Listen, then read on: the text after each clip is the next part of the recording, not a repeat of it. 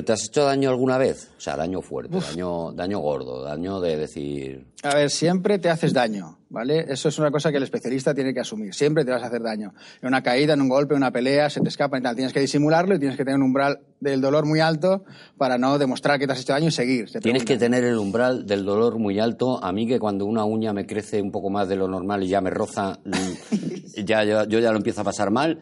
¿Tú cuál es el umbral del... O sea, ¿qué es lo más gordo que te ha pasado haciendo, doblando a alguien en una peli o en una serie? Me lo puedo creer. Bueno, sí.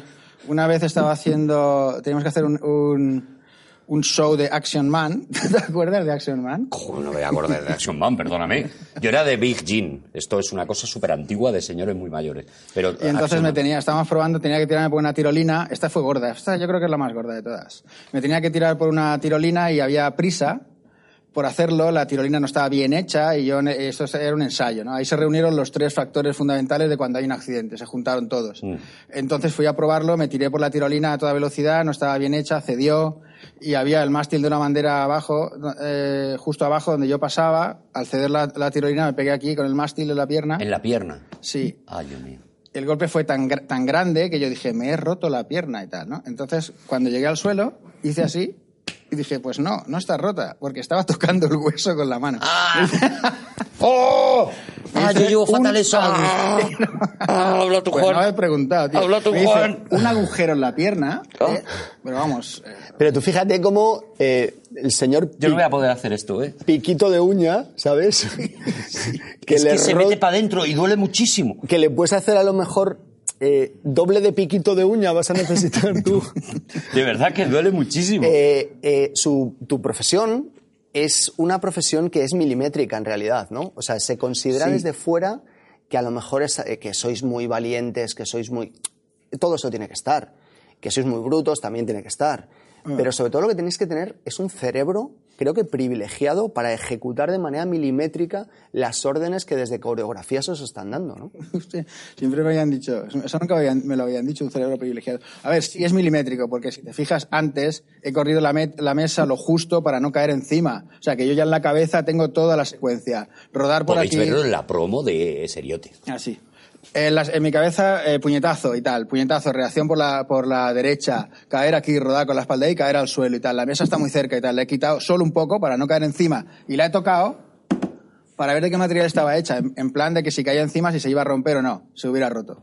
Tienes razón, es milimétrico, tío. Todo Claro, tienes que calcular absolutamente todo y, y- y bueno, y me imagino, no lo sé, pero me imagino, hoy, hoy por ejemplo, vamos a aprovechar que tenemos aquí a Ángel para hablar de SWAT, que la tenéis ahí en, en XN, ¿no? Me imagino que en una serie de esta que está tan basada en la acción, que está tan centrada en la acción, vosotros sois, no digo las verdaderas estrellas, porque al final son los, los bonitos los que sacan la cara, ¿no? Pero vosotros sois importantísimos ahí, ¿no? Bueno, para Te nosotros... estoy llamando feo, pero Juan te ha llamado bruto, Pero- o sea que ya, estamos pero- empatados. Eh, yo le he llamado cerebro privilegiado, no te Y confundas. No, pero para nosotros mismos, dentro de nuestro mundo, las estrellas somos nosotros. Ellos son nuestros dobles de interpretación. Y además, ¡Qué bueno! ¡Qué bueno! ¡Me encanta! Me encanta. Nosotros lo vemos así, además, sin, sin los especialistas no habrían héroes en las películas, no harían nada, estarían solamente por ahí andando de un sitio para otro y luego un tío miraría así, y diría, anda, mira, se ha caído y tal, y aparecería la siguiente escena en el hospital. Claro. Pero no lo veríamos hecho por los especialistas, por lo tanto nosotros no- nos sentimos así, ¿no? Somos las verdaderas estrellas de las películas. Oye, ¿estáis eh, bien pagados? Quiero decir, es que me, A ver, parece, me eh, parece que, lo que- que es necesario pagar esto bien. A nivel de si ganas mucho dinero por las acciones que tú tienes y te puedes llevar una vida cómoda y viajar y todo eso, sí. Pero yo siempre le digo a la gente que cuando tú te juegas la vida eso no está pagado, ¿entiendes? O sea, yo cuando me meto dentro de los coches gano mucho dinero, pero puede ser la última vez que lo haga, ¿sabes? Porque puedes tener dentro de un coche te puede pasar por cualquier cosa, que es lo que a mí me gusta y tal. O sea, que el precio es relativo. Y Porque otra- tú sobre todo, eh, tu especialidad son accidentes de coches, ¿no? Bueno, yo empecé hace 30 años haciendo todo. Caídas, pegarme fuego, saltar de las casas y tal. Eh, y luego, poco a poco, llegué a... a- Luego que mi vida es rara, de verdad. Sí, pues yo me tiraba de los sitios, a- al mar, desde mucha altura y tal. O sea, cualquier cosa que te puedas imaginar. Dice, Oye, queremos para esta película que hagas esto y tal. Pues yo, sí, lo hacemos. Lo preparamos bien, vamos a ver el sitio, tomamos, tomamos las medidas, las precauciones, los sistemas de seguridad que necesitamos para que sea muy espectacular y nos- no nos hagamos daño, ¿no? Luego está el factor desconocido, que es el, el riesgo eh, que tienes de algo que, que sale mal porque no lo has podido calcular todo, ¿no? Entonces, en el tema de los coches, que era lo, eh, lo que a mí más me gusta, pues, pues ahí es donde me- se me ha ido el hilo. ¿Qué me has preguntado? No, te preguntaba eso, que, que, que- que cómo se hace lo del accidente de coche, que cómo se Ah, vale. fabrica un accidente de coche. Que Te me cuento. imagino que desde las escenas, por ejemplo, en vemos mucho de ese, de ese Ah, tipo, vale, porque sí, es muy sí. espectacular, muy... Sí, lo que me estabas diciendo, bueno, es que, perdona, eh, por lo que te he dicho antes, pero es que a veces me pongo a hablar y se me va lo que estaba diciendo. Creo que eso es Pues una de las secuelas de los golpes que me he dado en la cabeza. ¿eh? Que lo sepas. Lo que has dicho es mi vida. ¿Sí? ¿Tú crees que te has dado tantos golpes en la cabeza como que se te pira De- la pinza lo que un te poco? estaba contando, sí, sí, dentro de los coches se me pira, ¿eh? Bueno, te lo voy a contar. Dentro de los coches siempre te puedes golpear con algo, ¿no? Los coches van sujetos con barras de acero para que no se deforme el habitáculo, vas con cinturones y tal, un casco. Pero mm, a mí me gusta entrar a mucha velocidad contra las rampas para que el coche salga volando y pegue muchas vueltas y tal. Entonces, cuando el coche cae sobre el techo, tú también te llegas a golpear contra las barras, ¿no? Entonces, la primera vez que me pasó esto, vi como una, una explosión de colores, tío, dentro de mi cabeza, pero de todos los colores, como unos fuegos artificiales, tío, miles de colores durante una fracción de segundo. Y dije, "Ah, qué bonito, tío, me quedé flipando, ¿no? Entonces le pregunté a un médico amigo mío y me dijo, bueno, esos son neuronas que se van.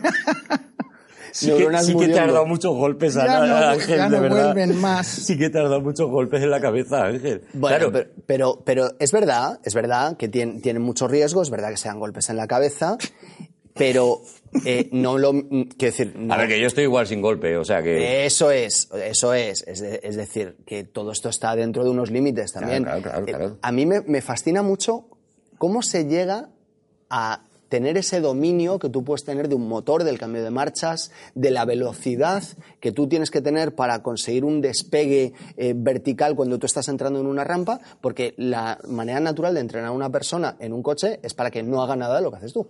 Sí, y además los coches están diseñados para no volcar. O sea, hay veces que si tú no les das- pones una ayuda, el coche no vuelca. Una buena ayuda es una rampa con una inclinación y tal. Eh, yo, desde la primera vez que lo hice, me fijé a la velocidad a la que iba, más o menos el coche que era, para saber más o menos el peso, y luego contaba los pasos de dónde caía la- el primer golpe contra el suelo. Y ahí yo poco a poco fui teniendo una base de datos mental. eh, yo sé dónde van a caer los coches, no sé exactamente las vueltas que van a dar, pero sí dónde van a caer la primera vez, el primer, eh, debido a la inclinación de la rampa, la velocidad, el peso del coche. Unos coches pesan más que otros, otros son más ligeros y tal. Entonces yo, sabiendo la velocidad que voy a ir y tal, ve- sé dónde va a caer. Y ahí les digo, mira, aquí puedes poner una cámara, porque a, a los directores les gusta poner las cámaras muy cerca de donde está pasando la acción. O sea, lo más bonito es ver el coche aquí, que caiga aquí, está confundido en negro y luego rebote y se vaya para allá y tal. Esas cosas ya las controlo. Claro, pero no es lo mismo lleves un Ford Mustang que pesa 1.350, 1.400 kilos que lleves un Range Rover que pesa a lo mejor 3 toneladas. Sí, Y- y no llega, este- no llega. y- Pero vamos, que tienes que, si eso depende de la velocidad, tienes que ir más deprisa con los coches más pesados, sí. Oye, pero Ángel, Ángel es, es- es- es muy crack. Claro. No, a mí es que estas cosas siempre me interesan. ¿En, en qué películas y en qué series has- eh, sale Ángel? ¿Dónde está, dónde podemos Bueno, intuir que Ángel se está jugando la vida? Hay muchas películas y, y tal, pero bueno, una de las series donde más cosas hacíamos con coches, donde yo más cosas pude hacer era en Hospital Central. Todos esos accidentes y además en esa serie lo, lo bueno para mí era que me llegaba a- a la- al guion. O sea, mis, mis accidentes se planificaban desde el guion, que eso es lo mejor. Me llamaban los guionistas y me decían, mira, para el capítulo 200 queremos un mega accidente y tal. Y sobre eso ellos escribían la, la acción de la película, ¿no? O sea, te pedían consulta de cómo Sí. va a quedar más espectacular, Sí. cómo va a quedar mejor. Y cuando ves, eh, no, no sé cómo estaremos, en, en qué nivel estaremos, ¿no? Pero cuando ves una serie como, como SWAT, por ejemplo, eh, ¿crees que estamos a nivel o, o todavía los americanos nos superan en, en esto, ¿no? Porque tú me imagino que te fijas en el trabajo de los dobles, ¿no? De, de acción. Sí, sí, totalmente. Y- Además, y- yo puedo prever lo que va a pasar viendo, aunque no haya visto la película y tal. Por ejemplo, a ver, SWAT, ya que me estás nombrando SWAT, eh, los, los actores que hay en estas películas, en esta, en esta serie, los ves que están todos muy preparados, están muy fuertes, son de gimnasio, músculo a tope y tal. Y luego, en la ropa que llevan, llevan la ropa de SWAT, esto, rodilleras, coderas, y eso ya les sirve de protección. Y la mayoría de las acciones que no son muy complicadas las hacen ellos, que es lo chulo. Yo digo, mira, ese es el actor que se tira, el actor que corre, le pega un disparo, se cae, rompe la puerta, se cae por la ventana. Muchos son actores, ellos mismos los que lo hacen.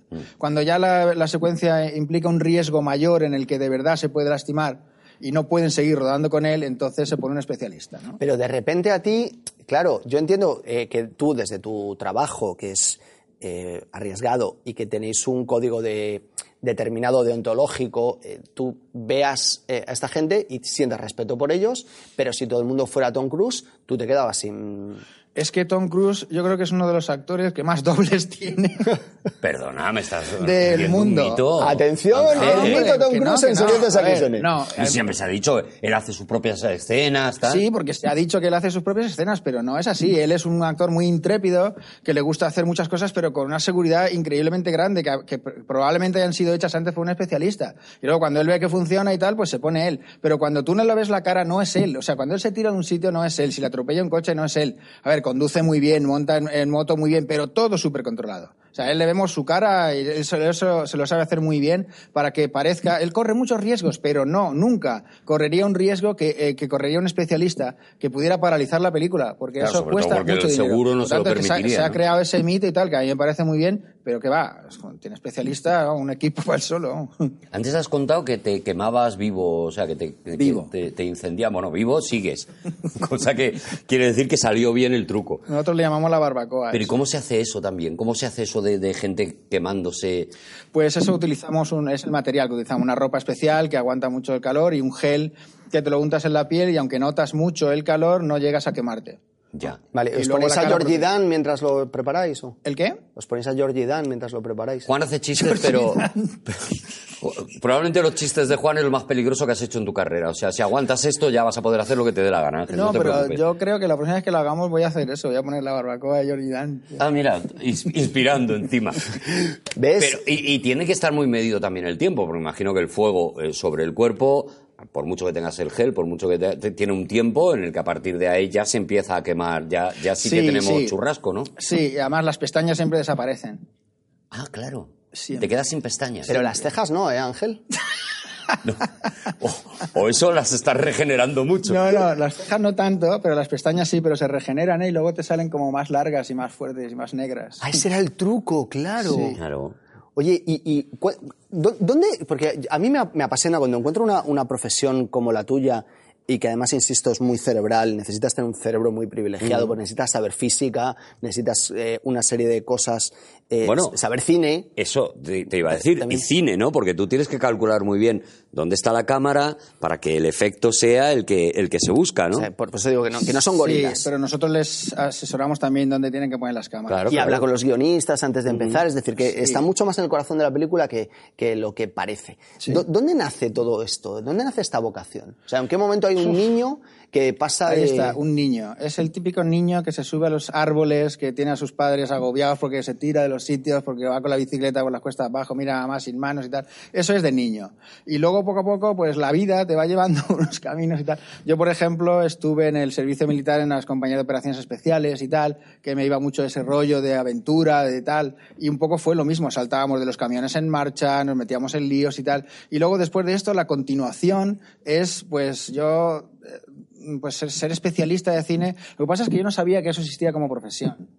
¿no? Claro, porque cómo estudias para eso, cómo te preparas, Claro, cómo- y es que de repente, por casualidad, eh, me contactaron para hacer, gente que me conocía, que sabía mis aficiones y tal, eh, me, me contrataron para hacer un salto desde una roca al mar. La roca tenía como 33 metros de altura y tal, ¿no? Y entonces me dijeron, tú lo haces y tal.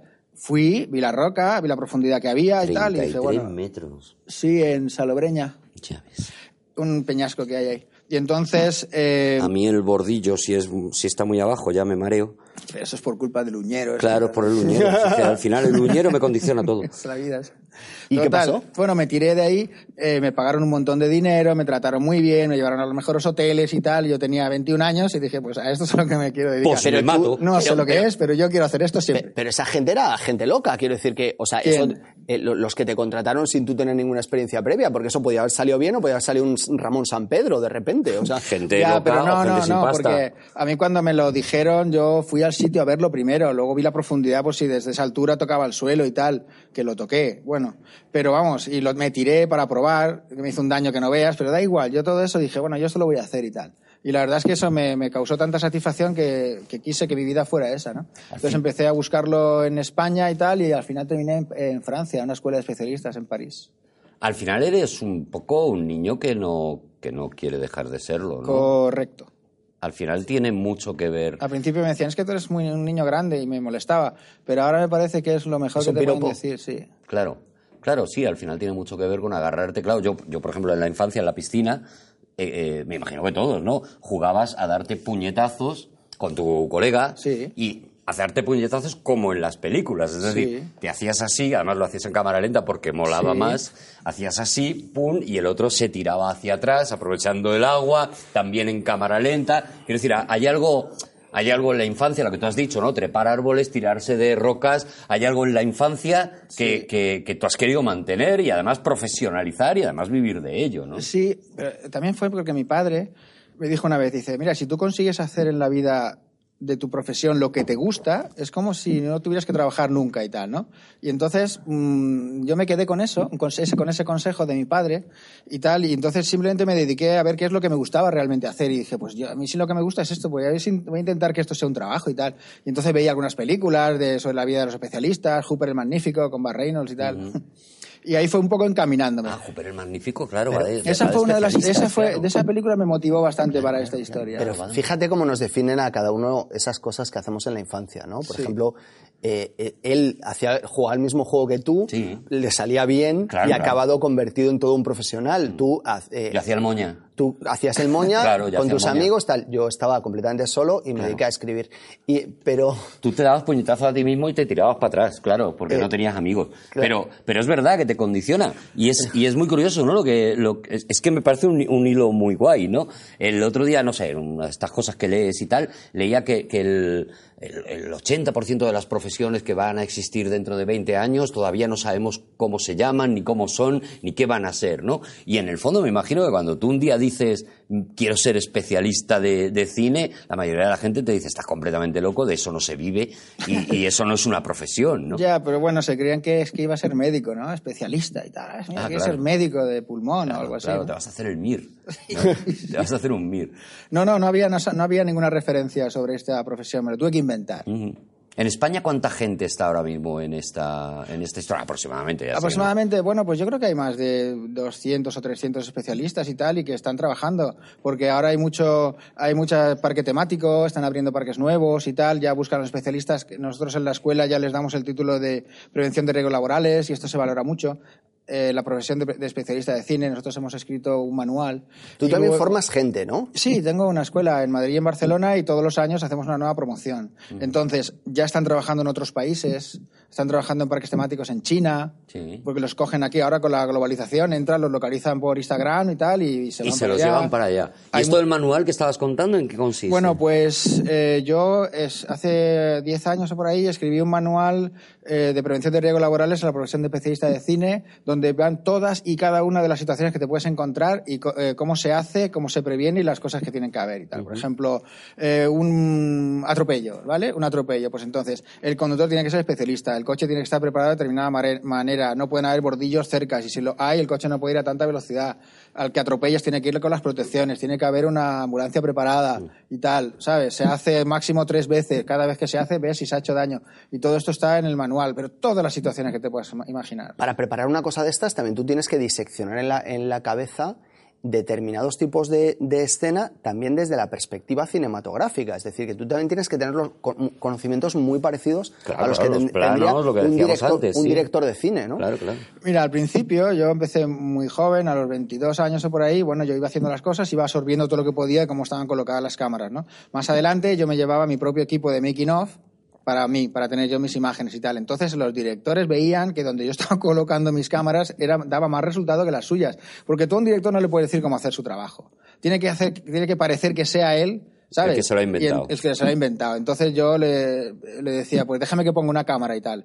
Y entonces yo cogía las cámaras abajo, las cosas que pasan por encima de las cámaras y tal, daba más, más amplitud. Cuando tú haces una caída de altura no te puedes ir lejos y ponerla en ángulo porque te crees que, se, que eh, desaparece y te pierdes aquí un montón de caída, tienes que ponerlo recto, al límite de la colchoneta, todas esas cosas. Y ahora sí, ahora me dicen, oye, ¿tú cómo, ves, eh, cómo plantearías esta cámara? Digo, pues esto haría así, así y tal. Y el la ve y tal, se lo digo a él y luego parece que se lo inventa él y a mí eso no me importa, tío. Es como con los actores, no me importa que parezca que sean ellos. Oye, una, una, no sé cómo lo llamáis, acrobacia, eh, ¿cómo lo llamáis? Acción, una acción. Acción, vale. Una acción que tú consideres que eres incapaz de hacer. Por ejemplo, yo cuando veo, eh, yo cuando veo películas de acción, cuando estoy viendo, cuando estoy viendo SWAT, eh, hay una cosa que hacen, que hacéis que siendo una cosa creo que simple, a mí me parece dificilísima, que es cuando están bajando las escaleras estas como de incendios y se apoyan nada más que en las barras y se dejan caer así sin tocar los peldaños y luego ya caen sobre, el, No. sobre la tarima. A mí eso me parece imposible. Lo, hacen mucho en SWAT, lo hacen muchísimo. Claro, están siempre con el rollo de, de tal.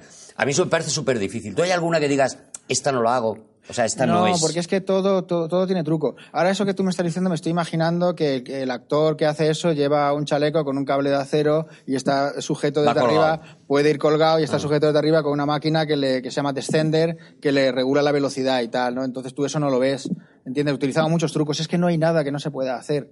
Nada, nada, todo, cualquier cosa que te imagines. Tu- la- nuestra imaginación no da como para, para hacer algo. ¿Pero has visto las, las de Fast and Furious? Sí. Pues es que eso ya, sobre eso ya. Vale, pero tú ahí cuentas un poco con, yo por lo menos cuento un poco con que, bueno, esto, el, el especialista ha apuntado la acción y luego el ordenador ha hecho su magia como, como tiene que ser, ¿no? Eh, eh, eh, lo que hablamos, por ejemplo, en SWAT o en, o o en las series más españolas, que evidentemente no tenemos esas posibilidades, ahí sí que la acción tiene que estar hecha completamente. No hay ninguna que tú digas, esta me da miedo. No.